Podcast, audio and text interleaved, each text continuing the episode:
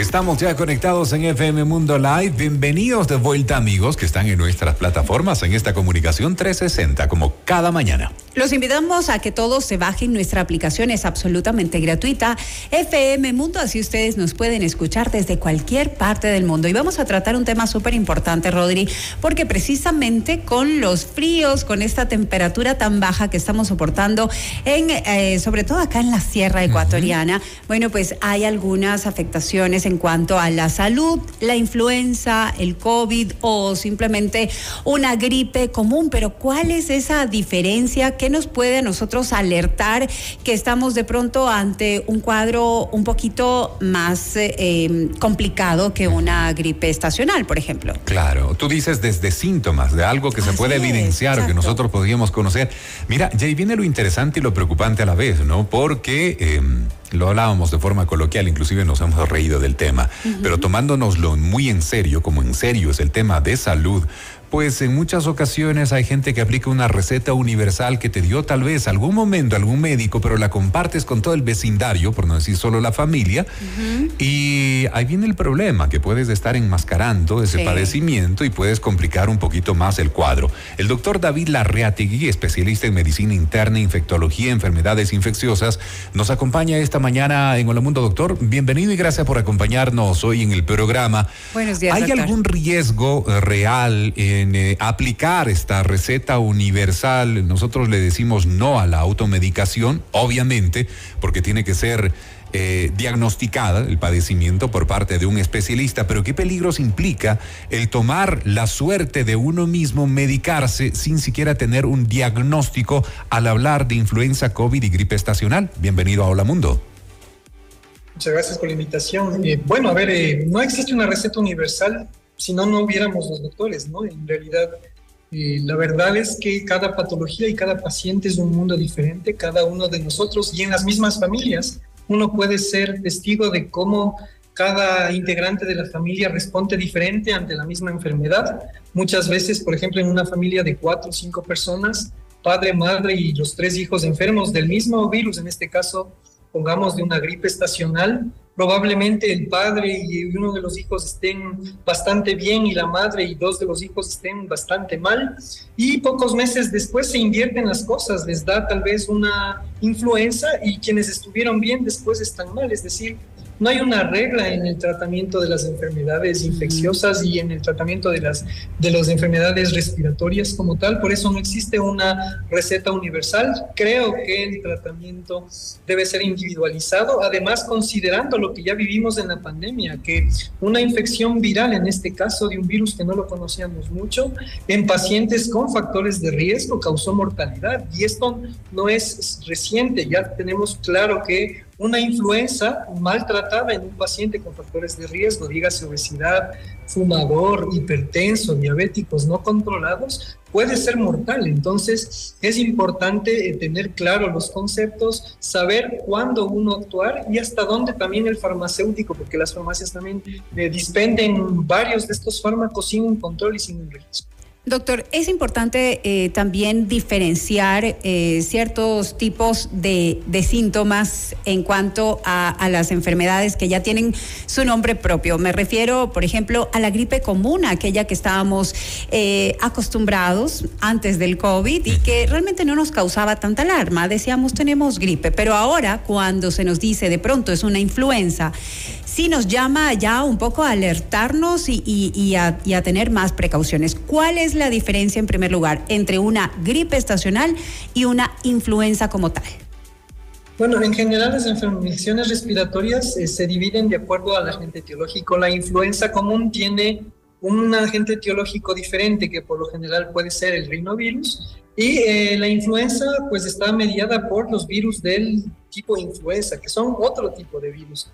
Sin embargo, es interesante, en el Ecuador nosotros hemos tenido eh, diferentes eh, características de infecciones por, por varios otros virus en el, en el tiempo y, pues no hay una, especificidad eh, clara, siempre hemos tenido variantes y diferentes tipos de virus que han aparecido en el, en el tiempo.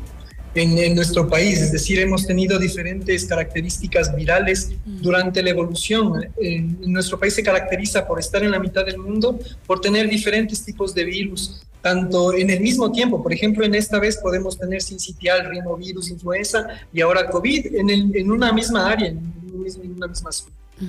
¿Los síntomas son iguales?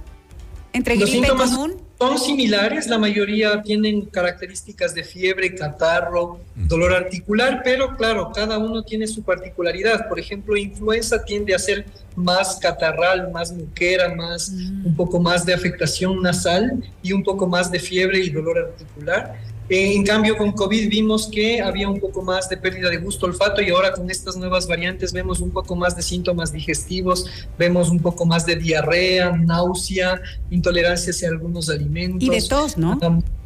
Sí, eh, la tos seca, que es otra característica. Eh, en, la, en, la, en, la, en, la, gripe estacional, pues el famoso decaimiento, el, dolor muscular, el articular, que es mucho más intenso que la misma congestión nasal. Entonces, cada una tiene su característica, pero como les digo, inclusive eh, cada paciente puede tener la misma enfermedad y comportarse de manera diferente. Claro, y va a ser el comportamiento orgánico el que determine también el tratamiento que el médico, el galeno, el especialista en medicina, en salud, pues aplique a cada persona. Y yo le quiero ayudar al doctor con un síntoma más. Uno más. la doctora. La, doctora, la doctora Valeria Mena. He escuchado, eh, doctor, también una característica en los pacientes de COVID, eh, como, con una voz eh, un poco ronquita. Que, que, es como que te da esa característica de, atiéndete o hazte el examen porque de pronto puede tratarse de un COVID. E, eso, eso, eso me pasó últimamente. La disfonía en esta nueva variante eh, eh, pirola está, se está viendo en 23 de cada 100 pacientes, es decir, tiene una incidencia, digamos, importante, pero similar a otras patologías, como por ejemplo en el virus incitial respiratorio también ocurre laringoespasmo y afectación de cuerdas vocales con disfonía. Es decir, tiene sus semejanzas y diferencias. En general, yo diría que que todas eh, clínicamente son muy difíciles de diferenciar, es decir, no tenemos la varita mágica para decir esto es COVID, esto es influenza, un médico, es muy difícil en el momento actual y considerando el clima con el que estamos viviendo, eh, nos podríamos un poco asociar de acuerdo a los síntomas, pero no hay una varita mágica. Quien decide finalmente el diagnóstico etiológico, en el caso de que lo requiera, termina siendo el estudio de laboratorio. Claro, totalmente. Bueno, y el tema de las vacunas, ¿no? Hay gente que todavía ponía en entredicho el uso de las vacunas. Yo lo acabo de vivir, lo comentaba. Lo comentaba en el primer cuadro, cuando lo viví en 2021, sin vacunas al inicio de ese año. Pues bueno, fue gravísima la situación versus hace semanas nada más que, tuve mi segundo COVID.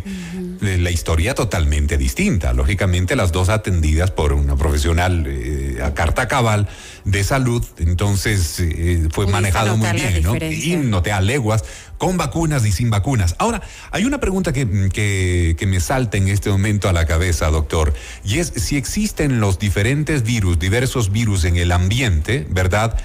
¿Se puede dar una múltiple infección? Es decir, ¿podría pegarse alguna persona influenza y COVID a la vez o de pronto una gripe estacional y un COVID o pueden ser varias enfermedades de estas, respiratorias, me refiero directamente, que se pega a una misma persona al mismo tiempo? Sí, así es. Eh, nosotros eh, en el Ecuador hubo varios estudios epidemiológicos de coinfección COVID-influenza durante la pandemia y pues ah, eh, evidenciamos que algunos pacientes que tuvieron COVID concomitantemente también tuvieron patología con influenza al mismo tiempo.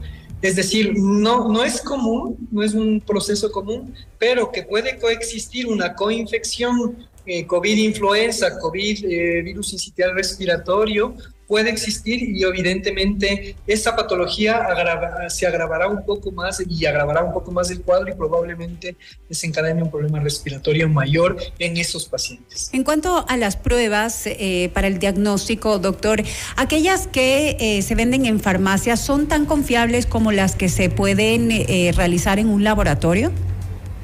A ver, las, las, pruebas que se venden en farmacia son pruebas de antígenos que al ser bien utilizadas y ser eh, bien realizadas de, acuerdo al manual, eh, son tan útiles como las pruebas de laboratorio en lo que es el, el análisis de rendimiento de la prueba.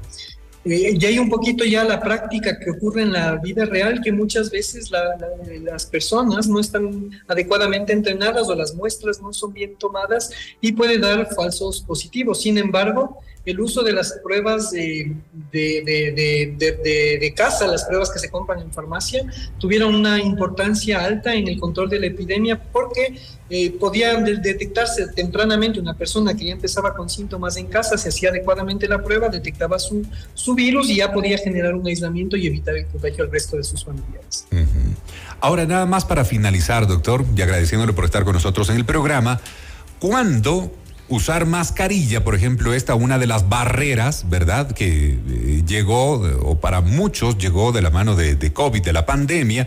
¿Cuándo utilizar mascarilla y cuándo pedir asistencia médica eh, eh, en, estas épocas? ¿Cuándo es necesario y es oportuno las dos acciones? Yo recomendaría el uso de mascarilla básicamente dos procesos. El primero sería cuando voy a estar en una zona con una importante cantidad de pacientes, de personas, un conglomerado de personas, cuando voy a estar con mucha cantidad de personas en un ambiente probablemente cerrado y obviamente en todo paciente que tenga sintomatología respiratoria. Sería irresponsable de parte de un ciudadano que está con tos, con gripe, con catarro, expectorando, que, eh, que salga a la calle y, genere de expectoración y, contagie a más personas. Para evitar eh, el contagio masivo, ¿cuántos días de reposo es recomendable, doctor? ¿Cuántos días de aislamiento? ¿Todavía eh, eh, se debe tomar esa precaución de aislarse o ya este tipo de enfermedad ha ido evolucionando precisamente gracias a las vacunas, que ya no es tan contagiosa y que de pronto se puede evitar el contagio a través de la mascarilla?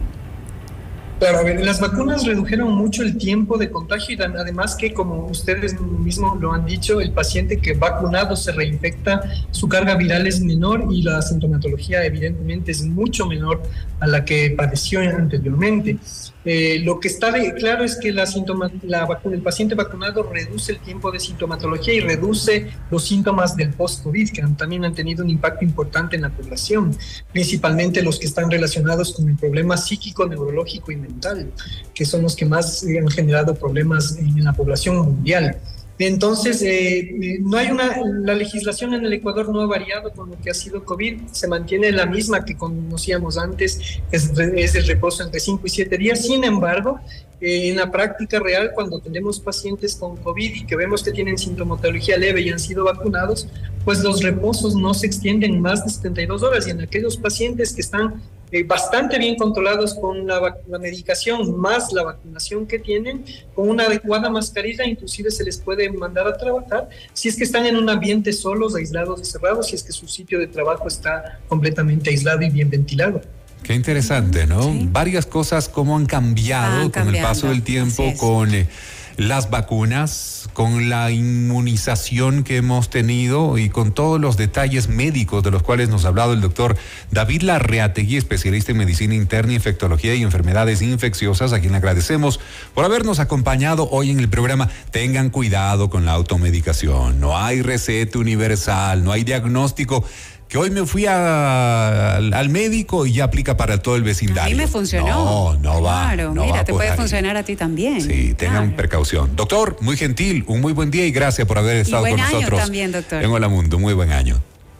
Un buen año para todos. Muy gentil, gracias. El doctor David Larreategui. 8 de la mañana, 52 minutos. Minutos finales ya de Hola Mundo. Porque todos queremos un gran comienzo para un nuevo día. Hola